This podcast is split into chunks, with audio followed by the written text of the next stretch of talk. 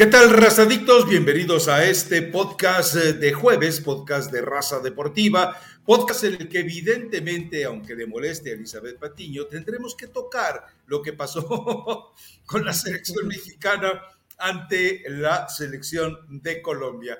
Inevitablemente tenemos que profundizar en ello porque, bueno, ha habido una defensa a ultranza de Gerardo Martino y, bueno, pues tenemos que pasar por ahí. Pero lo más relevante, lo más importante, sin duda será el análisis de la jornada final de este torneo del fútbol mexicano, en el cual ya prácticamente las piezas que aparecen dispersas, pues podrían o podrán acomodarse. Si no me equivoco, hasta un equipo desahuciado como Juárez, que tuvo un pésimo gusto, así se los dijo, un pésimo gusto de recurrir a cierto personaje para que anduviera promoviendo eh, su franquicia, la verdad es que, bueno, hasta ellos en una combinación de resultados podrían meterse a la liguilla. Y lo peor es que con quién van, con Pumas, que en este momento se ha convertido prácticamente, eh, ¿qué le diré?, en la víctima propiciatoria, en el escalón, en el trampolín para cualquier equipo. Pero bueno, déjeme saludar a Eli Patiño, que yo solamente la felicito. Sé que ella tendrá motivos para festejar. Sé que alguien, al paso de los días, las semanas, los meses, los años, se arrepentirá, pero pues ya no le queda más. Elizabeth Patillo, ¿cómo estás? Buenos días. Tardes bueno, por lo menos te fuiste años, Rafa. Comenzaste con días, pero te fuiste años. Buen día, tarde, noche, a la hora que lo estén viendo y escuchando este podcast. Hijo, lo que no estábamos tan mal fue en el pronóstico, ¿te acuerdas que dijimos que ganaba Colombia, no? Entonces ahí fue algo positivo. Después, lo que resultó en la cancha, ¿no? Un primer tiempo, te lo juro, Rafa, que cuando vi el primer tiempo, pero me, me quemaban las manos para escribirte algo en redes sociales de mira cómo por fin un poco de luz, un poco de luz entre tanta oscuridad.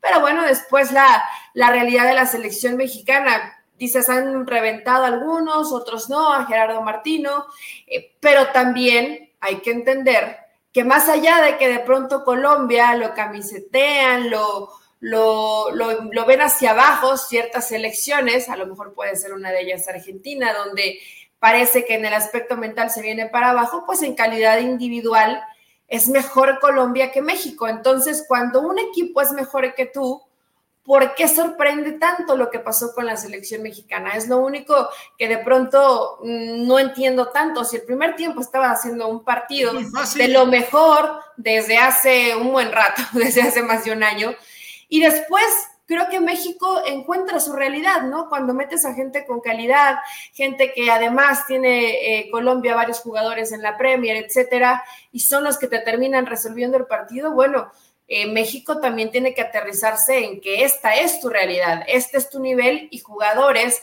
que tienen mejor recorrido, que están en mejores clubes en Europa, pues obviamente que te van a ganar un partido, Rafa. Difícil, eh, va a ser muy difícil que puedas competir contra ese tipo de futbolistas. Entonces, eh, lo que pasó con México es algo normal que puede preocupar o asustar la forma en cómo marcar Araujo, en cómo se equivocan cientos futbolistas, bueno, eso es otra cosa, pero hay que ser completamente realistas. México tendría que dar un partido perfecto para que cuando el equipo de enfrente es mejor, pueda superarlo. Y hace, hace mucho tiempo que México no juega un partido perfecto, ¿no? Fueron buenos 45 minutos, nada más.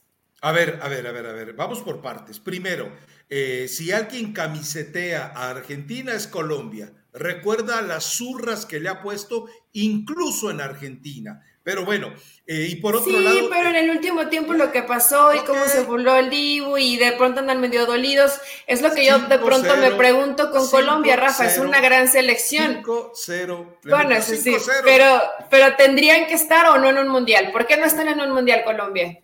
Bueno. En el pues, aspecto mental. Claro, es decir, a ver, entendamos algo. Los primeros 45 minutos fue porque Colombia tenía dos vacacionistas en la cancha.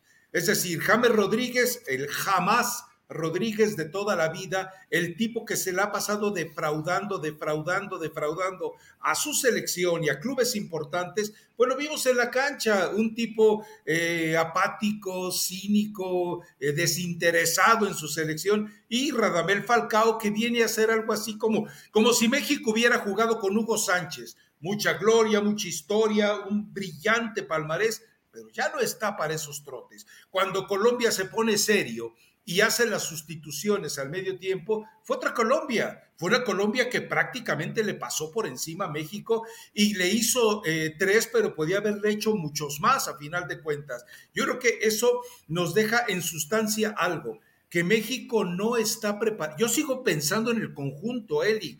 Es que eh, yo no puedo simplemente eh, sé que la calidad es diferente. Digo, cuando tú juegas con Araujo y con Moreno y con ese tipo de jugadores, cuando decides poner a guardado en la cancha, ya estás en desventaja. Pero cuando eventualmente, si tienes un equipo compacto, un equipo convencido, un equipo con personalidad, un equipo que visceralmente esté dispuesto a morir en la cancha, no te hacen esas groserías. Pero ah, es a lo que voy el Tata Martino todavía, todavía, y se va a ir, todavía no entiende la idiosincrasia del mexicano, todavía no entiende al jugador mexicano. Por eso fracasó Erickson, por eso les ha ido mal a tantos entrenadores, porque no logran entender esa alma oscura, atormentada del futbolista mexicano. Pero bueno, y se presentan estos pasajes. Yo creo que, eh, porque vamos, de Tata Martino, tú lo has dicho, es un entrenador que sabe muchísimo de fútbol el problema es que también le hace falta, además de saber de fútbol, saber del ser humano. Y ahí me, me parece que él está acostumbrado a trabajar con otro tipo de, de barro, no con el mexicano. Por eso, pero bueno, igual, lo único que ratificó es que esta Copa del Mundo va a ser de pesadilla. Imagínate los descuidos que vimos en el segundo tiempo contra un equipo como Argentina, que se puede dar hasta el lujo de prescindir de Messi y que todavía sigue siendo una maquinita de hacer fútbol. Yo creo que, eh, a ver... espectacular.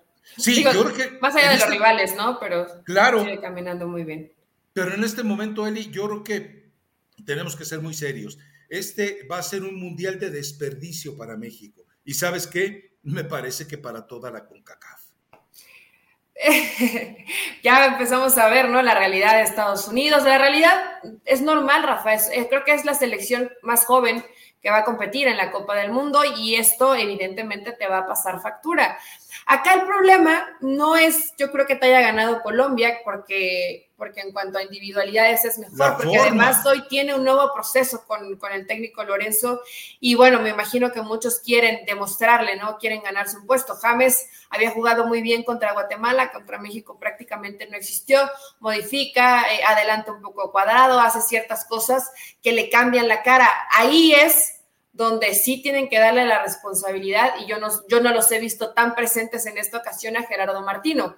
Si tu plan ya te funcionó muy bien 45 minutos, pero el segundo tiempo te están, te están peloteando, parecía un, te, estaban dando un toquete espantoso, pues trata de corregir. Estaban burlando mete a un hombre más en medio campo para tratar de recuperar un poco más rápido la pelota, eh, juega con dos hombres arriba, vaya, no pasaba nada si perdías el partido, tienes que tener algunas alternativas, porque si no, Colombia te metió tres, pero te pudo haber metido cuatro, cinco, y es cuando el equipo se desconecta por completo. Y sí entiendo que puede haber errores individuales, la pelota detenida, que siempre ha sido de cierta forma eh, un coco para México, pero más allá de eso, no, no hay el compromiso total de todos, como a ver, si perdí el balón, aunque tenga que ir, yo soy delantero y tenga que ir hasta la zona defensiva, voy y regreso por ese balón. el ser solidario con tu compañero, el que si se equivoca, a ver, te equivocaste, pero te voy a ayudar porque somos parte de un mismo equipo. No lo, lo vi con algunos jugadores, no lo ves con todos y ese es el problema. Si solo son algunos, igual no funciona. Tienen que ser todos y estar completamente convencidos que si no vas a ganar porque eres mejor técnicamente, porque a lo mejor tienes más alternativas tácticas que te ha dado tu entrenador, pues gana partiéndote el alma en la cancha y ayudando a tu compañero como si realmente fueras esa familia, ¿no? Ese hermano que, bueno, te equivocaste, voy, te ayudo en esta zona y si tengo que correr 80, 90 metros, los voy a correr para ayudar a mi equipo. No todos están igual de convencidos, Rafa, y ahí es absolutamente responsabilidad de Gerardo Martino. Hoy vienes muy, hoy vienes muy blandito con el Tata, pero tiene que convencer al futbolista.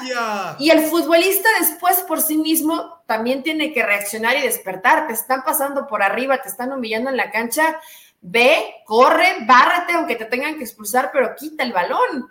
Y, y no, pues no reaccionaban los jugadores de la selección mexicana, ¿no? Que, que es lo, lo peor, que este escenario pues se va a repetir contra Argentina. Si Colombia te metió tres, ¿cuántos te va a meter Argentina, no? De siete creo que podría ser un de siete para arriba, más o menos.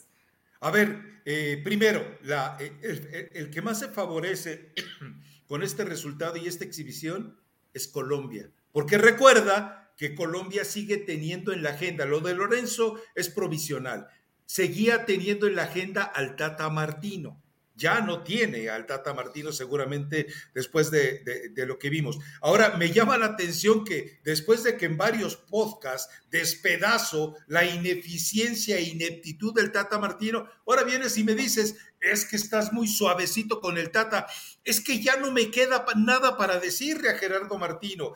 El blog Carta Abierta Gerardo Martino, pues es desnudarlo al tipo es desnudarlo prácticamente de todas sus carencias. Ahora, insisto, entre, él como entrenador podrá ser muy bueno en ciertas áreas, pero algo tiene que entender la gente inepta de la federación, empezando por quien toma las decisiones y que no sabe nada de fútbol, hablo de Emilio Azcarra Gallán, y siguiendo con el tipejo, con el títere que puso ahí, que tampoco sabe nada de fútbol, como es John de Luisa, pero que negocios es muy bueno. Acaban de agregar esta semana a otra empresa patrocinadora de la selección o sea, para eso son muy buenos. Son capaces de reclutar más patrocinadores que buenos jugadores. O sea, es decir, son capaces de captar más dólares que buenos futbolistas en el fútbol mexicano. ¿Por qué? Bueno, porque lo vimos en el partido contra Colombia, el montón de villamelones hipócritas que estaban en la tribuna y dejando prácticamente la renta ahí en, el estadio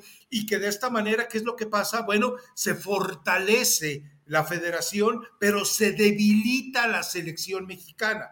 Entonces, eh, yo, yo lo que creo es que hemos, eh, hemos recibido la advertencia y te vuelvo a hacer la pregunta porque tú me dijiste, esperemos a ver qué pasa en los dos partidos de la selección. Elizabeth Patiño, yo sigo más convencido hoy que nunca que es el momento de cambiar a Gerardo Martino. Te pregunto, después de las dos decepciones brutales ante Perú y Colombia, ¿sigues pensando que no deben moverlo a, unos, a, unas semanas, a unos meses, a dos meses del Mundial? Yo sigo pensando que no, Rafa. Las cosas, es que debes de entender esto y llevamos cuatro podcasts hablando del tema. No puedes hacer las cosas así. No puedes cortar un proceso así. No puedes traer a un jugador que además Hoy se viene pues, un proceso de cuatro años. Bueno, este más largo, este de cuatro años y medio, ¿no? este ¿cuál proceso, fue más largo. Pues el proceso que lleva un entrenador al frente de la selección mexicana. Rafa, allá después, a ver, si Gerardo Martino se está equivocando, si Gerardo Martino no tiene capacidad de reacción, pues también los jugadores la tendrían que tener en la cancha. También los jugadores deberían tener compañerismo, tendrían que ayudarse, tendrían que por defender profesión, por defender tus colores, por defender tu playera, por no hacer un ridículo en la Copa del Mundo, puedas por lo menos, por lo menos hacer un partido mejor de lo que hicieron en la segunda mitad. No me digas que lo del primer tiempo de México no fue bueno. Sí, pero ya te, pareció bueno? por qué. Colombia no, jugó con nueve. No, no jugó con nueve. James contra Guatemala dio un partidazo y Radamel Falcao, bueno, es, el hombre emblemático, que sí es cierto. ya cada vez tiene menos minutos, pero, pero es un emblemático de la selección de Colombia. Y James había dado un, partidazo contra Guatemala, Rafa, un partidazo en serio. No puedes cambiar tanto de un partido a otro. México estaba haciéndolo bien, México estaba haciendo buena presión, México no estaba dejando a Colombia tocar el balón.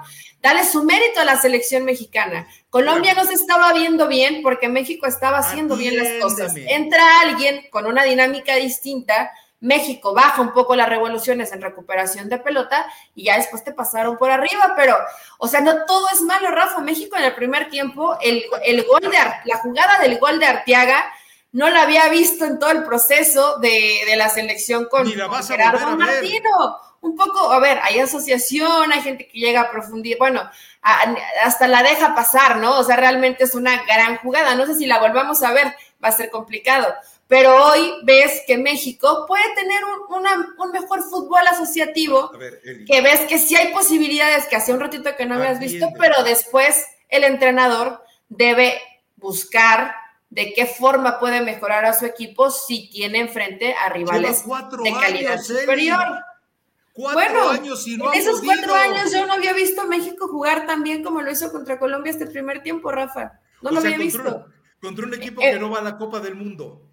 Contra un equipo que no va a la Copa del Mundo, pero que es un muy buen equipo. Aunque, aunque siempre digas, estos no deben ser colombianos, deben ser ecuatorianos. Colombia es una buena selección, tiene calidad. Bueno, tiene a uno, a uno de los jugadores que más nos sorprendió en la temporada de la Premier, como es eh, Luis Díaz. O sea, el jugador llega, se viste y empieza a hacer un desorden dentro de la Premier. Pero a ver, vamos por partes. Primero, cuando el equipo se te desordena, se te desacomoda, y entonces la explicación es que perdimos intensidad. Yo te recuerdo algo, ese discursito de Gerardo Martino de perdimos intensidad se remonta a 2020, que quiere decir que el tipo desde 2020 a la fecha no ha encontrado la forma de evitar que su equipo pierda intensidad. Luego tú dices, los jugadores deben asumir la responsabilidad. Yo estoy de acuerdo, pero por eso te preguntaba quién. No me vayas a decir que está Guardado, que está Edson Álvarez, que está Héctor Herrera, que está eh, Guillermo Ochoa, que está Héctor Moreno, porque ya sabemos que son personajes devaluados, excepto Edson Álvarez. Pero los demás estamos hablando de tipos devaluados como futbolistas. Ahora, eh, hay un ejemplo, y esto no lo pudiste haber visto porque en televisión creo que no apareció, pero en el partido en que México va y le gana eh, a Estados Unidos en Columbus, que después lo obliga a salir a Cincinnati, en ese partido llega un momento en el que Osorio se levanta y les dice, Guardado voltea hacia él, le dice, calladito, aquí nos encargamos de todo, le hace él. Y sí, entonces Osorio dijo, ah, caray, ya me mandaron al diablo, voy y me siento. Y México dio un partidazo ante esa selección de Estados Unidos. Gana 2-1, si mal no recuerdo, con gol de último minuto de Rafa Márquez, pero tuvo un primer tiempo para, para haber hecho pedazos a Estados Unidos. Entonces, pero dime, ¿hay esa mentalidad en estos jugadores? Las rodillas de guardado le alcanzan para ¿Quién me, ¿quién me dijiste que lo dijo? Que siempre dices que se quedaron calladitos. Cuando pues eso. Osorio que, que si estaban listos. Bueno, un jugador que hoy sigue con la selección mexicana, Rafa. yo no puede, a ver, puede que sus rodillas ya no le den, puede que juegue infiltrado, pero yo sí creo que Andrés Guardado puede ser uno de esos pero hombres. Estaba Rafa También, estaba Rafa Márquez, hoy no está Rafa Márquez. Hoy no está Rafa Márquez, hoy puede ser Edson Álvarez, uno de los hombres que trate de, despertarlos, aunque de pronto es más peleonero que convencerte, ¿no? Con, convencerte con la palabra. Él va y, de pronto busca más bronca. Eh, veo que entra con, mucha intención y con muchas ganas jugadores como Diego Lainez, pero tampoco es un, es un líder para, para el equipo. Pero bueno, Rafa, después. Es un desaprovechado a lo mejor jugadores, fíjate, lo que no le veo con Chivas y que de pronto me, me, genera bronca, un Alexis Vega que lo vi que pierde un balón, recorre toda la cancha, vaya ayuda a recuperarlo. Bueno, te habla de que el jugador sí lo quiere, ¿no? con Chivas, ¿eh? eh yo se lo he visto con Chivas. Tú, odias a Chivas. Tú me no, no, no, yo no odio Chivas, pero le he visto sí es el equipo del pueblo, el equipo de México, de los mexicanos. Es que ese es el problema de Alexis Vega. La situación estaba complicada, ya ibas perdiendo, ya ibas perdiendo y lo hace Alexis Vega. El problema con Chivas es que cuando están perdiendo o cuando el escenario es negativo, como fueron en las primeras fechas, no lo hacías. Entonces decías, bueno, necesitas eso de Alexis Vega, me dio gusto verlo con la selección mexicana, Rafa, y después de ahí, pues tú decías, no, sí, la gente de Pachuca, pura, pura gente joven, con eso te resuelve. ¿Te gustó mucho Kevin Álvarez, por ejemplo? Es que no, no es matarlo por un partido, pero todavía está muy joven. Todavía está muy joven, tiene varias cosas que mejorar. Entonces, mi Gerardo Martín no está absolutamente en todo bien, pero tampoco está en todo mal, ¿eh? A ver, yo te pregunto algo. ¿Cuándo Kevin Álvarez había enfrentado a dos, a dos bestias por ese costado como las que le tocó enfrentar ante Colombia? Nunca de esas Nunca, no pero las va a enfrentar en la Copa del Mundo. De esa, por eso, que fuera titular, ¿no? De esas no existen en el fútbol mexicano. Pero bueno, yo prefiero que Kevin Álvarez. A ver, te recuerdo algo. ¿Qué pasó con. Eh, ¿Quién fue el puerquito? ¿Quién fue el, el, chivo expiatorio de México en Rusia? Edson Álvarez. Y después que vimos de Edson Álvarez, que lejos de hundirse, que lejos de perderse, que lejos de, bajar la, guardia, vimos un Edson Álvarez más fuerte. Yo prefiero que Kevin Álvarez vaya y meta la pata ante Argentina, ante Arabia Saudita y ante Polonia, pero que te, crezca después que poner a, los tronquitos habituales que normalmente llevas. Kevin Álvarez te va a salir graduado de la Copa del Mundo. Jesús Gallardo va a salir momificado de la Copa del Mundo. Sé que es por el otro. Arteaga, ¿no te gustó? bien, ¿no? Es un buen jugador, claro, definitivamente. Ah, entonces, pero bueno, eh, dejemos ya ahí a la selección. Modificas, eh, tú decías que México perdía con Argentina, empataba con Polonia y le ganaba Arabia Saudita. Algo, no creo que decías que le ganaba Polonia. ¿Sigues pensando lo mismo? ¿Sigues que México, pensando que México puede hacer seis puntos en la Copa del Mundo e ir a la siguiente ronda? no, fíjate que no, con los, ¡Aleluya! yo creo que México le gana a Polonia. Yo creo que México empata contra Emiratos y pierde contra Argentina. Con cuatro puntos, Rafa, ¿alcanza o no alcanza para pasar a la siguiente fase? Depende del resto. Bueno, depende de Polonia. Claro, es decir. Y del mismo Emiratos, ¿no? Que lo han dicho los rivales y Estados Unidos estaba que no lo podía creer, Pepe y compañía diciendo, ¿y a estos cómo se les hace gol? ¿No? No les han hecho gol. Bueno, necesitas mucha creatividad, paciencia, algo que no tiene mucho la selección mexicana para poder abrir esa defensa. Entonces, probablemente el rival que pensamos que en el papel era el más flojo del grupo es el que más te puede complicar la vida, ¿no? Que es precisamente Miratos. A ver, voy a tratar de darte un poco más de luz eh, por si eventualmente tienes que ir con polémica con alguien. Eh, ¿En qué se han parecido, a excepción de Colombia, los partidos que México ha librado recientemente en la eliminatoria e incluso en el partido contra Perú? La misma forma de esperarlo atrás con dos bloques muy sólidos, así le han jugado y México ha sido impotente. En cambio, eh, entendamos que Polonia así juega toda su vida bueno, excepto en aquella maravillosa generación de, Gregor Slato, pero eh, eh, eh, esta Polonia y esta Arabia Saudita le van a jugar hacia México. Pero con menos orden, Rafa. Emiratos mucho más ordenado. Polonia de pronto subían mucho sus laterales y eso dejaban buenos espacios. Pero atléticamente más poderoso Polonia. Bueno, sí, que con unos cambios de frente Atléticamente es más fuerte Polonia. ay, Rafa, no sé, Emiratos yo, yo veía, veía Emiratos un rival difícil por, porque cuando ves a este tipo de equipos en los mundiales de clubes les cuesta muchísimo a los equipos mexicanos. Eh, entonces no lo veía como un flan, pero no es que le llevara un seguimiento arduo, ¿no? Hoy que lo vamos viendo en estos partidos, eh, sí, yo creo que va a ser el más complicado para que puedas abrirlo y, generarle algo. Hay que ver cómo ya se comporta en un escenario como la Copa del Mundo, pero hasta el momento creo que va a ser el rival que más resistencia le va a poner a México y donde tiene que sacar eh, la creatividad a lo mejor de un Alexis Vega o de un Diego Lainez, es que necesitas este tipo de gente, gente distinta, no gente como, y, mira que, me cae bien y que además creo que es de lo mejor que tiene la selección. No un jugador que vaya, se quite tres, choque y, y, todo se acaba ahí, ¿no? Tienes que tener a gente con la cabeza un poquito más fría. Hoy lamentablemente Lozano pues no tiene la cabeza fría, está pensando no sé en qué, en qué es que no sé en qué está pensando Lozano, Rafa. No tiene presión, es una de las figuras de la selección mexicana, va a estar con Gerardo Martino, porque su cabecita de pronto está como revolucionada, ¿no? Queriendo demostrar, no tiene nada que demostrar, Lozano es un buen, jugador. A ver, yo te pregunto ahora, eh, la actitud de Gerardo Martino hacia Chucky Lozano, porque recuerda que él dice, bueno, Chucky Lozano no estaba en condiciones de jugar, él decía que algo le dolía y qué raro, los médicos no le encontraron nada. O sea, como a varios, ¿no? Como a Johan, como a varios que han estado ahí y no les encuentran nada. Entonces, tú y yo sabemos que el futbolista es sinvergüenza, que el futbolista dice, me duele y no hay poder humano que le quite ese dolor. Oye, pero ya te revisamos, te hicimos mediciones, usamos aparatos, hicimos valoración de tus movimientos, no te duele nada pues sí me duele, ¿cómo ves?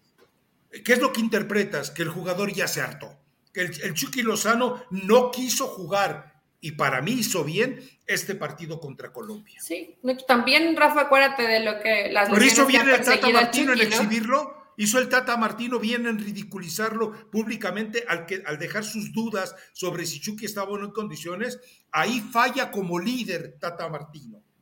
Lo revienta. Esa es la realidad. Sí, sí. O sea, tú te dices, no, sí tiene una molestia y por eso no lo utilicé, no lo vamos a arriesgar, punto. Ya después hablarás acá acuerdo con el Chucky y le dirás, no te hagas tonto, ¿no? Te necesitamos y mejor dime, profe, no quiero correr un riesgo, ya estamos muy cerca y lamentablemente hay ciertos partidos donde he salido de lesiones de uno o dos meses eh, y no de pronto decir que tengo un dolor y no aparezca absolutamente nada con los doctores. Pero bueno, Rafa, pues esto es México y que pase lo que tenga que pasar en la Copa del Mundo, que sí, honestamente, en el papel, México a lo mejor no tiene un plan a malo, pero después cuando tiene que, que corregir Gerardo Martino, eh, pues ha demostrado que no modifica, no modifica, no, no de jugadores, porque puedes hacer todos los cambios si quieres, pero no, no modifica en la intención, no modifica en la estrategia, no dice, bueno, mira, si nos están ganando el medio campo, meto o sea, es un más y podemos jugar 4-4-2 y con dos centros delanteros. No, no digo que sea un inútil. Le estás llamando inútil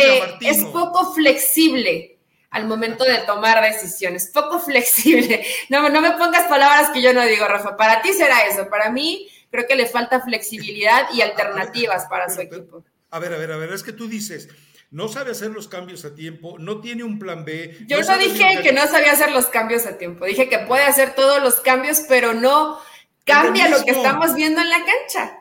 A ver, a ver, es lo mismo, o sea, no sabe hacer los cambios, no reorganiza el equipo, no tiene un plan B, no sabe colocar a los jugadores donde mejor rendimiento le da y sobre todo no sabe eh, no tiene peso espiritual en el equipo, no tiene peso anímico en el equipo. Entonces es un inútil, Eli. Tú lo describiste. A ver, yo, yo si fuéramos a Wikipedia y escribiéramos eh, eh, palabra, inútil como técnico. Todo eso que acabas de decir sería una descripción de lo que es ser inútil como técnico.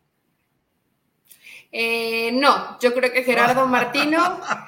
Mira, ¿sabes, ¿sabes qué es lo peor, Rafa? Y que ¿Qué es lo peor? Estaba viendo en, en la casa de todos ustedes el partido con varias personas y después vi la conferencia y dije, mira qué Qué molesto es cuando ves a una persona que ya no está siendo profesional con sus declaraciones, el me vale absolutamente y piensen lo que quieran y, mi equipo si va bien, va bien, qué bueno, y si no va bien, no me interesa. Es, ojo que esta es mi percepción, ni quiere decir que yo tengo la razón, ni quiere decir que realmente Gerardo Martino sea así, pero eso es lo peor. Gerardo Martino sabe de fútbol, Gerardo Martino nos daría dos cachetadas a mí y a mí sin ningún tipo de problema.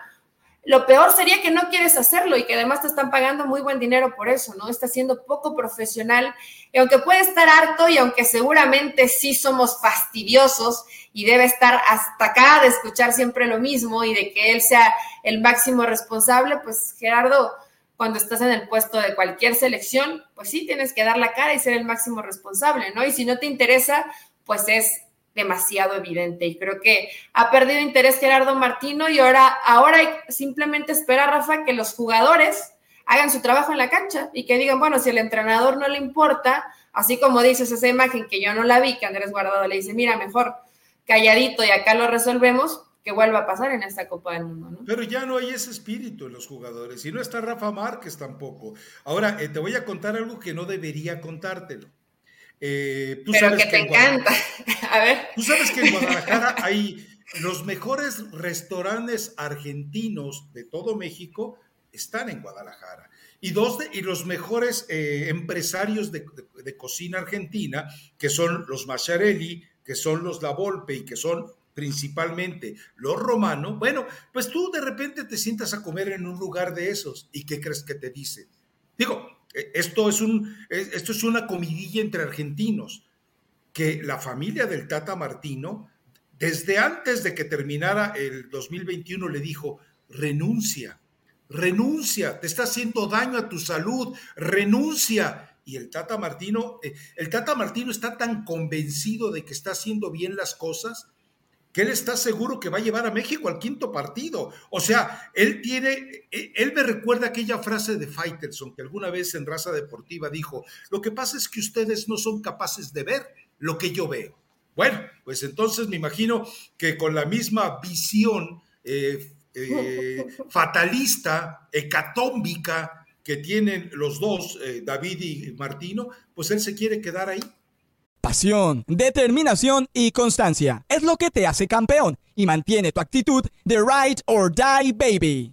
eBay Motors tiene lo que necesitas para darle mantenimiento a tu vehículo y para llegar hasta el rendimiento máximo. Desde sobrealimentadores, sistemas de sonido, tubos de escape, luces LED y más. Si buscas velocidad, potencia o estilo, lo encontrarás todo en eBay Motors. Con más de 122 millones de piezas, siempre encontrarás justo lo que buscas. Y con Guaranteed Fit de eBay, tienes la garantía de que tu pieza quede perfectamente a la primera o se te devuelve tu dinero. Porque con eBay Motors, quemas llantas y no tu dinero. Con las piezas que buscas, a los precios que quieres, tu auto se convertirá en el MVP que te dará el triunfo. eBay Motors. ebaymotors.com. Solo para artículos elegibles se aplican restricciones.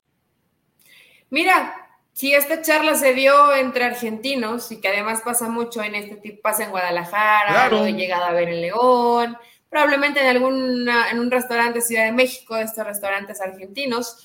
Eh, si realmente dijo eso Gerardo Martino, Rafa, honestamente me daría gusto que por lo menos diga, mira, yo creo que puedo hacerlo, yo estoy convencido, yo voy a llegar al quinto partido.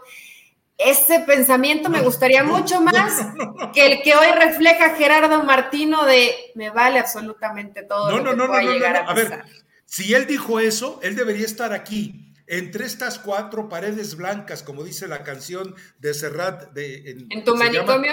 Ya te dejaron ahí, Rafa, llevan dos semanas. Se llama De cartón piedra, vaya y escúchela. Y dice Serrat, dice, entre estas cuatro paredes blancas donde vienen a verme mis amigos, bla, bla, bla. Pero eh, eh, aquí debería estar el Tata Martino si cree que con lo que está haciendo va a llegar al quinto partido, Eli, por favor, por favor. Eh, sí, está muy... Aparte, Gerardo Martino ya sabe que iría contra Francia o Dinamarca, ¿no? ¿O no, o no le han dicho? no sé si está enterado. y tal vez no le han dicho. Yo te apuesto algo, que si, te, que si le preguntas, oiga, ¿qué va a pasar con Argentina si clasifica a la siguiente ronda? Te va a decir todas las posibilidades. Y si le preguntas por México, no, pues no sé, hay que esperar cómo se resuelven los otros grupos. Júralo, pero júralo, Eli. Pero bueno, ya dejemos a, eh, al Tata Martino. Eh, ya, total, esta fecha FIFA ya terminó, se vienen los partidos contra Suecia y contra Irak, que son los últimos, se van a celebrar en Girona, y ahí, pues, eh, a menos que tú, Emilio, hagas algo útil, pero bueno, si no lo haces algo, el que no hace algo útil es un inútil. Entonces, si no algo, haces algo útil, Emilio Escarragallán, eres un inútil. Pero bueno, dejémoslo ahí. A ver, eh, vamos a, otro escenario. Te, te, voy a presumir este sábado este sábado yo voy a estar entre miles y miles y miles de atlistas que con lágrimas en los ojos, porque ya vi el escenario, ¿eh? No hay un atlista que no esté preparado para llorar más este sábado que con todas las ridiculeces cursis eh, de la Rosa de Guadalupe. Eh, eh, vamos a confraternizar para la despedida de alguien a quien yo siempre elogié, ajá, como Diego. que siempre dije que era el mejor, el Pep Guardiola de México. Falso. No, no, no, no puede ser tan dos caras, Rafael Ramos. Es más, si yo fuera Diego Coca, te llamaría y te diría, ¿qué decías de mí? Eh, pues mira, yo creo que la gente de Atlas tiene muchísimo que agradecerle, ¿no? Hizo muy bien su trabajo. Lo que hace Diego Coca nos hubiera complementado, porque además convenció al jugador de varios que muchos equipos no los quisieron. Sí, a mí sí, a ti no. podría ser una, ya, pero ya. Podría ser una buena opción, aunque no hay un Quiñones, ni hay un lunes. pero sí sería una, una, buena alternativa. Además que creo que fue un tipo que siempre se mantuvo muy ecuánime. Cuando lo reventaron, decía que iban por buen camino, que iban trabajando como tú, de los que lo reventaron. Y después cuando ganaba, nunca tampoco se volvió loco ni dijo, sí, soy el mejor. No, siempre estuvo como muy tranquilo, ¿no? Mi, consiguió el bicampeonato, que muy poco los han hecho en el fútbol mexicano. Entonces, Rafa, tú con tu playera de Atlas y todos los demás que vayan y despidan a Diego Coca, digo, más que merecido, ¿no? Por supuesto que yo creo que le hubiera gustado estar por lo menos en la reclasificación, pero pues ya Atlas no le alcanzó, tendrá que también fortalecer su plantel porque tiene un plantel corto. Si quieres te invitamos a la catarsis, ¿eh? eh, eh yo consigo, ser, fíjate. Te consigo una habitación aquí en el manicomio para que No, gracias. Yo así estoy bien. Ya me dio miedo que no te sacan de ahí. Pero, pero bueno, Rafa Atlas hasta el momento hizo bien las cosas, ¿no? Yo sé que a lo mejor la afición puede estar un poco triste porque no están en la liguilla. Está muy triste. Pero, pero si dieron un bicampeonato, dijo, pues sí, te quedas al menos con la tranquilidad de que se hizo lo que no se había hecho, hecho en 70 años. Ahora lo difícil es que encuentren pues no Diego Coca, pero alguien que pueda hacer tan bien como él las cosas. Eso va a ser lo difícil para, la directiva, ¿no? Para Orley. ¿Sabes que no, sabes que no lo creo? Porque cuando un entrenador eh, entra en tan buenos términos con una directiva, ¿qué es lo primero? A ver, eh, que, que Iraragorri, antes de que se haga cargo de la Federación Mexicana de Fútbol, le va a decir a Diego Coca, a es más, yo creo que hoy, hoy, Iraragorri ya sabe quién va a sustituir a Diego Coca. Seguramente hoy Diego Coca ya le dijo, mira, lo que yo he visto, y seguramente no va a ser mexicano, ¿eh? lo que yo ya vi en Argentina, lo que yo ya vi en Uruguay, lo que yo ya vi, que en Colombia no se dan buenos entrenadores, la verdad es que puro fiasco. Pero bueno, eh, lo que yo he visto en, en, Argentina, este es el indicado. Y esa es una ventaja de que entre Iraragorri y el entrenador que sale haya esa, esa química. Entonces yo creo que eh, no me extrañaría que el sábado despidan a Coca y el lunes presenten al nuevo entrenador. Tiene tres meses para trabajar él y sí, octubre, perfecto, y la verdad, Aragorri se ha caracterizado por eh, casi siempre no tener un buen ojo y, donde se han equivocado difícilmente han cortado el proceso tan rápido como pasó con, con Caixinha, con Santos. Pero pues qué mejor sería que un entrenador te diga, mira, esto es parte de lo que yo ya venía haciendo y él trabaja muy similar no va a ser un cambio tan drástico y tienes la base de jugadores. Sería maravilloso que pasara eso. Y además, por la, por la carta y por la despedida y por cómo se ha visto esta relación, creo que esta sí terminó bien, no como la de Almada con Alejandro Aragorri. O sea, estos parece que se llevan muy bien, ¿no? Es que dime quién terminó bien con Aragorri. O sea, Daniel Guzmán salió por un conflicto muy extraño. Eh, Rubén Omar Romano también prácticamente lo echó la barra brava que tienen ahí en Santos. Eh, Girarte salió muy mal. Sí, Siboldi, lo de Siboldi fue tremendo, o sea, eh, realmente fue eh, un pleito de comadres lo que origina su salida, que bueno, no se perdió de nada en Santos, pero ese tipo de situaciones nos dejan claro que Iraragorri termina siempre en conflicto con sus técnicos y terminar bien con Diego Coca le permite decir, sabes qué, no sé, vamos, decir un nombre sería demasiado atrevido, pero seguramente él ya sabe quién, Y bueno, pues esperemos a ver si le funciona. Eh, y si no, bueno, ahí están los Riestra, ahí están los Riestra para lo que sea necesario. ¿Cómo no? Pero ¿cómo no? Bueno. Sí, o algún promotor extraño. Pero bueno, Rafa, ya hablando, Atlas va contra, bueno, es que es contra Necax, le hubiera tocado tal vez un rival que, que vistiera un poco más, ¿no? Que le metiera más emociones con respeto para el equipo de Jimmy Lozano, que está ahí, lo tiene en zona de reclasificación seguramente se va a meter, pero no sé hasta dónde le, alcance, ¿no? Para, para, competir. Podría ser uno de los caballitos negros, ya no están mis Pumas, ya no está tu Mazatlán, pues vamos a ver si Necaxa puede ser de ese. Obviamente no es favorito. No, ya no, está San Luis. No está San Luis. Ah, San Luis. Eh, entonces, pues sí, van de los que pensamos que a lo mejor amenizaban y metían un poco de nervio, pues no van a estar. Entonces puede ser Necaxa, puede ser Puebla, ¿no? Creo que de los equipos que pongan en, apuros a los que están arriba, pero tampoco veo a Necaxa como que vaya dejando a muchos rivales en el camino. ¿eh? Va a competir bien, pero tiene un plantel corto Jimmy Lozano. Yo quiero ver eh, de entrada qué es lo que van a hacer, qué es lo que va a hacer América este viernes. Va a estar bueno.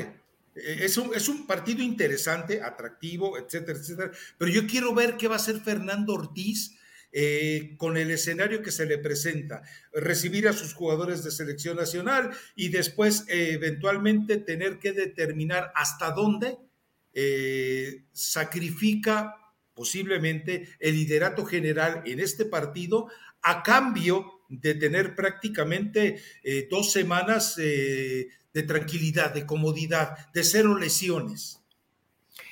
Pues mira, Rafa, la situación aquí es que Rayados va contra Pachuca.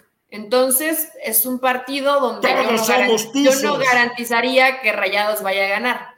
Si América consigue ese triunfo, o por lo menos un empate, y si Rayados termina perdiendo, empatando contra Pachuca, las cosas se quedarían igual.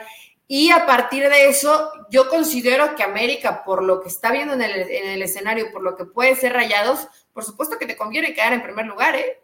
Porque a lo mejor la final podría ser un América Rayados digo, pensando ya en esa, en esa posibilidad, pues el cerrar siempre como local y no quedarte en, la segunda posición. Por eso yo creo que Tan Ortiz, Tan Ortiz le va a apostar a ganar el partido ante un Puebla que, que el Arcamón sabemos que no, bueno, no sabemos cómo le hace, pero convence a todos, ¿no? Y el que esté y va y gana los partidos y guerrerean y que realmente no es física cuántica. Todos los jugadores, bueno, es lo que no pasa en la selección, Rafa. Todos están convencidos que tienen que partirse el alma en la cancha, que no van a pasar los rivales y que no, no, no importa la forma, pero van a intentar buscar el partido. Entonces es un, es un rival muy complicado. Pregunta, ¿el plantel de Puebla es mejor que el plantel de la selección mexicana que jugó contra Perú y Colombia? No, por supuesto que no. Ahí está. Ahí está. Hay cinco opciones, Emilio, cinco opciones que te entregamos en lugar de Bertino. dejemos eso por la paz. Eh, Puebla, espero que esté en la fiesta, estoy de acuerdo contigo. La verdad es que eh, con la cantidad de lesionados y con la forma en que los sangran a cada, a cada eh, torneo, pues lo del Arcamón es realmente valioso. Ahora, Chivas también tiene que empezar a alzar la voz y sobre todo tratar de mantenerse en las condiciones de que llegue al repechaje con el control de ser local. Y Cruz Azul también es para exigirle lo mismo, ¿no? Cruz Azul, eh, a ver, otro de los partidos. Ese fue el Puebla América, después sigue Bravos Pumas.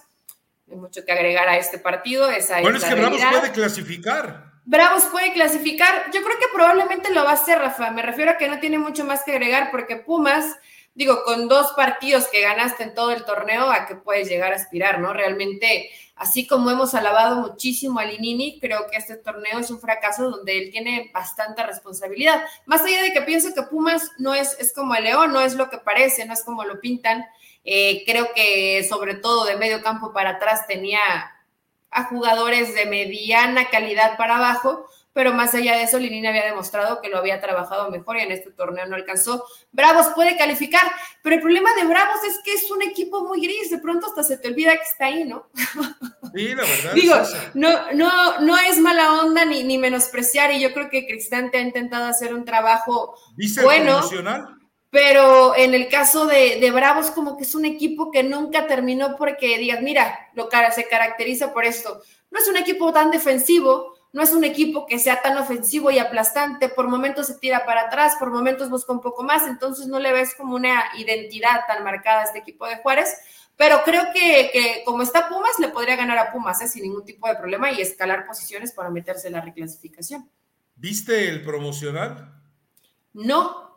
Eh, te lo dejo de tarea para que lo, o sea, de verdad, es, una falta de respeto a su propia gente, pero bueno, dejémoslo por ahí.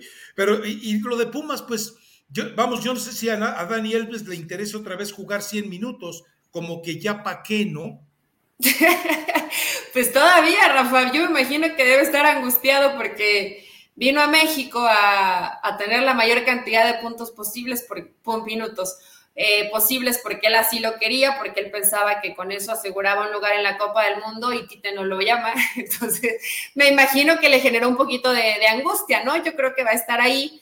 Como en todas las elecciones, siempre hay mundiales de homenaje para ciertos futbolistas. Probablemente este sea de, el de Dani Alves, ¿no? Y después, San Luis Tigres, otro que decepcionó. A mí sí me decepcionó San Luis, más allá que tuvo algunos buenos partidos durante el torneo Creo que no fue el San Luis del torneo pasado que casi deja fuera a Pachuca. Además, Pachuca jugando como local en, la reclasifica, en la liguilla ya del fútbol mexicano, ¿no? Y Tigres, pues tus Tigres, yo creo que a tus Tigres sí, no, no los veo protagonistas en la liguilla, Rafa. Hay que esperar, ¿no? Pero no, no los veo. Es decir, eh, lo comentamos, ¿no? E, e, este equipo, más allá de lo que nos quiera contar Miguel Herrera, es un equipo que eh, depende de lo que su media cancha hacia adelante te pueda generar, te pueda determinar con jugadores que sí tienen enjundia, especialmente porque tienen Guiñac a un genuino líder. Un tipo así es el que le hace falta a la selección, pero bueno, eh, y Guiñac te logra sacudir, regaña, grita, encara, provoca en el resto de los jugadores. Pero, pero la verdad es que es un equipo que se fragilizó en el fondo, aunque Miguel Herrera no quiera verlo, y que realmente, bueno, la llegada de Samir tampoco ha sido la gran solución, porque, bueno, es un jugador que apenas llega, se trata de adaptar, y el resto de esa plantilla defensiva, pues no te garantiza absolutamente nada. Supongo que va a seguir Miguel Herrera, va a tener tres meses, va a tener cartera, va a tener chequera, va a tener posibilidades de contratar jugadores. Eh, Diego Reyes lo puede mandar a, la Liga de Expansión o a los Guerreros de la Plata, pero eh, definitivamente, eh, sí, yo Tigres no lo veo ni siquiera en semifinales, ¿eh? Sí, bueno, ya en una liguilla tal vez te pueda cambiar. Vimos partidos como con Chivas, ¿no, Rafa? Que de pronto dices, mira, a Tigres sí juega bien. Y puedes no, mira, la ventaja que tiene lo que salva Tigres, que no es un equipo que defiende bien, que si Nahuel Guzmán se pone serio, pues es de los mejores. Pues pasó con Chivas. Los errores de Chivas y los aciertos de Nahuel te salva tres o cuatro jugadas de gol y después andas fino arriba, pues te puede evidentemente beneficiar a que sigas avanzando. Si también Guiñac se encuentra en un buen momento en la liguilla, que hasta el momento pues no se ha encontrado, pero luego en la liguilla llega a aparecer.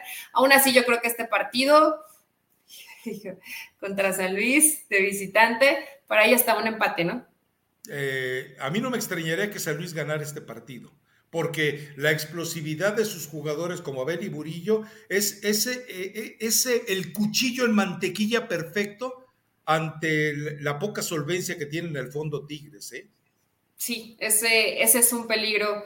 Pero bueno, yo creo que va a ser un empate. Tú dices que tal vez puede llegar a ganar San Luis. Rayados Pachuca, pues probablemente este pueda, pueda ser el encuentro de la jornada y no, Rafa. Pues, eh, creo, que me llama un poco más la atención el Puebla América, a lo mejor en cuanto a fútbol, lo que podemos llegar a ver en la cancha. Espero que no afecte tanto las convocatorias a, selección de ciertos futbolistas. Pero más allá de eso, este partido, Pachuca va a ir, va a proponer, va a buscar. El problema es que Rayados no te va a dejar, ¿no? Entonces ahí es donde creo que en el espectáculo puede, puede disminuir un poco, porque Bucetich, Bucetich no va a arriesgar nada, y menos ante un equipo como Pachuca, ¿no? Mira, problema de, lesiones no tiene. Henry Martín está entero. O sea, ¿cuántos balones, cuántas patadas le dieron en realidad? No, ninguna, no. No, está entero. Henry Martín eh, tuvo un buen entrenamiento, nada más. O sea, él está en buenas condiciones, así creo que no, no creo que tenga ningún problema. Yo sí creo que tal vez decida cuidarlos, pero sí, coincido contigo en que es el partido más agradable, pero en el otro eh, vamos a ver el, cerrojo máximo del ex Rey Midas, del Rey Miedos, enfrentarse a un equipo que defiende el principio fundamental del fútbol, que es jugarlo bien, agradar, dar espectáculo y ganar. Sí, Es la antítesis, ¿eh? Pachuca es la antítesis de Rayados. Sí, se lo, se lo trae de cliente. Y además, Rafa, que va a ser importante para Bucetich medir esta prueba porque yo creo que lo vas, lo vas visualizando, ¿no? Como entrenador dices, bueno, América va a ser rival complicado, Pachuca va a ser rival complicado, yo seguiría poniendo ahí rayados y ver quién más se va acercando. Y eso me parece una prueba maravillosa para, para rayados, ver cómo se puede medir ante Pachuca. Yo creo que juega mejor Pachuca, pero tiene más alternativas rayados. Entonces, veremos. No va, no, yo no, yo no me gusta que digas que es el rey miedos, pero sí no va a arriesgar absolutamente nada, ¿no? Y va a tratar de agarrarse a Pachuca algún contragolpe. Hay que ver si a lo mejor lo mismo Almada, porque Almada sí es de los que rota, y si van a selección, no los ponen de titulares el siguiente partido, ¿no? A lo mejor que no aparezca por ahí Kevin Álvarez, eh, que fue el que más desgaste tuvo. De ahí en fuera, yo creo que Chávez y Eric Sánchez van a poder estar en el partido sin, imagínate que, que prescindes de Chávez y Sánchez, tampoco puedes regalar, Rafa. Porque como ellos dos, sí no tiene otros dos, ¿eh? exacto. Ahora, eh, Víctor Guzmán desapareció. Desapareció este torneo. Sí, ha tenido pocos, tuvo sus buenos partidos, pero fue desapareciendo, desapareciendo. De pronto como que volvió a aparecer ante Puebla, pero ha sido intermitente. Pero Rafa, si no está Guzmán, pues está la Chofis. que yo espero que no se le haya acabado, no se le haya mojado la pólvora ya que decíamos, no, Javier López recuperándose, tú con un blog especial pidió la dieta, pidió el entrenamiento y que ya hasta ahí llegó, ¿no? Lo salamos y hasta ahí llegó la Chofis, pero no, esperemos que sea una alternativa porque además si llega, como lo ha sido hasta el momento para la liguilla, es una gran opción de cambio para Guillermo Almada, gran opción.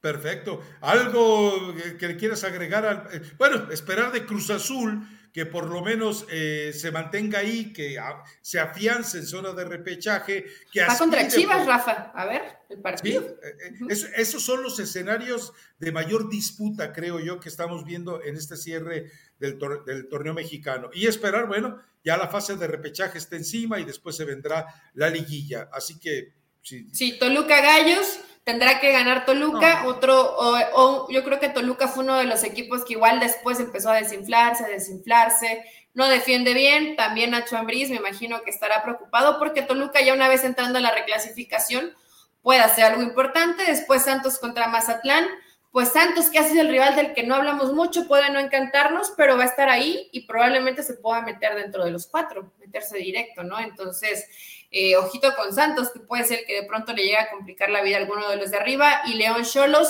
pues León y con todo su torneo que ha sido malo, pues también va a estar ahí, Rafa, en la reclasificación. Lo que pasa es que volvemos a lo mismo. La zona de repechaje es la zona de, de, los leprosos, las, eh, la zona de, de, de, lástima del fútbol mexicano. Es decir, se mete equipos que no deberían ni siquiera de aspirar a ello porque se han vuelto conformistas todo el torneo y que de repente en alguna situación especial termina eh, dando una sorpresa inmerecida totalmente. Pero bueno, en fin, esperemos. Eh, ¿Algún tema pendiente o nos vamos con la recomendación musical?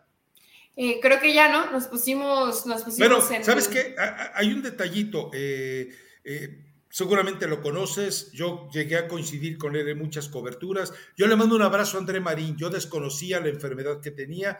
Eh, te mando un abrazo, André. Eh, tuvimos coincidencia en algunas coberturas, siempre hubo, siempre hay una relación amistosa y sí es detestable la gente que, esa, gente torva, aviesa, abyecta, que se esconde lamentablemente detrás del anonimato y que se dedica a hacer escarnio de, eh, de la desgracia en la salud de una persona. Te mandamos un abrazo, André, y ojalá que pronto te recuperes. Y a todos los que han eh, levantado eh, la infamia y la piedra del odio contra ti, ojalá todos esos personajes algún día comprendan el dolor que en este momento debes estar sintiendo. Sí, mira, Rafa, la verdad que sí, evidentemente la, gente se ha pasado. Lo bueno es que, lo bueno para ellos que creen que te puedes esconder, ¿no? Y, reventar o, burlarte y que no va a pasar nada porque pues sí, realmente eres libre de poner en tus redes sociales lo que quieras, ¿no? Que yo he visto que el ataque a lo mejor se da un poco más en, en Twitter. Yo creo que ninguna, ninguna persona o personaje que esté pasando por un problema de salud es objeto de burla, jamás, ¿no? O sea, no, no tienes por qué burlarte, es una situación complicada. Yo también, digo, en algún momento me lo, me lo no, no es mi amigo, Nunca he tenido una charla con él, más que un buen día, una buena tarde, pero más allá de eso, siempre se desea que esté completamente recuperado, que ha sido una enfermedad bien complicada para él, pero que cuando tienes este tipo de cosas, cuando haces lo que te gusta, lo haces con amor, pues eso también te fortalece para irte recuperando, ¿no? No solamente en el aspecto físico, que tu cuerpo se vaya sintiendo mejor, sino que mentalmente estás ocupado y estás trabajando. Y la verdad que pues, yo también, lo, que todos lo seguimos viendo y la gente pues que simplemente entienda que ese tipo de cosas no son chistosas, o sea, no, no son, no son unos malditos ni les deseamos que les pase lo mismo, pero simplemente darte cuenta que no te puedes burlar de una persona que está pasando por un problema de salud y que simplemente desde acá pues le deseamos que se pueda recuperar lo más pronto posible, ¿no? Perfecto. Eh, ¿Recomendación musical, Elizabeth Patiño? Me, fui muy retro, Rafa, pero es que pues le, no, no, no es un ah. problema ni una enfermedad, pero le he metido un poco al mezcal y de pronto cuando pones mezcal en la mesa pues van, van surgiendo aleatoriamente canciones que tenía mucho que no, que no escuchaba y que te van gustando. Además que a mí me gusta mucho cómo se escucha en un, en un grupo, en una banda, el acordeón. Conjunto Primavera, no sé si lo conozcas, pero hay una canción que se llama una vez más, una vez más, una oportunidad más que creo que le puede quedar al Tata Martino, que ya hablamos de selección, y le puede quedar a varios equipos. Espérate que estaba checando la tabla general y una disculpita porque no le había puesto tanta atención del 8 para abajo, pero nuestro San Luis de toda la vida se puede meter. ¿eh? Todavía. Todavía, todavía está ahí peleándose, va a pelearse un lugar. Juárez, puede. Es, eh, bueno, toda, no, Mazatlán ya no, Mazatlán y Atlas ya no, ya se ve, ya se ve muy difícil, pero siguen dentro de eso, o sea, es, un puntito lo que los separa, aunque no dependen de ellos mismos, no solo de ganar, sino que los de abajo no sumen, pues todavía tienen, tienen esa posibilidad. Entonces, vayan, disfrútenlo con tequila, con mezcal, con agua de limón, con agua horchata, con lo que gusten. Pero esta recomendación es buena. Te va a gustar, te va a gustar para estar ahí en, en el estadio, en el Jalisco, despidiendo a Dieguito Coca, a tu Dieguito Coca. A, nuestro Diego de toda la vida. En fin, bueno, ya el próximo podcast ya estaremos fuera del manicomio, como dice el Patillo. Ya te van a sacar. Ya les mandé un video para que vean eh, ya quisiera Eli estar en este manicomio porque en la alberca hay más agua que en todo Ranchuca. Entonces, bueno, para que se den una idea. Rafa. Yo no he visto el video, pero lo voy a ir a checar. Entonces, pues ahí escuchen la recomendación musical. Y la gente ya pide podcast todos los días, ¿no? Los ven martes y el podcast de martes y el podcast de miércoles, tranquilos. Ahorita estamos lunes y jueves, pero ya la próxima semana yo creo que estamos lunes y viernes, ¿no? Porque además ya comienza la reclasificación. Así es. Bueno, chao. Chao, bye.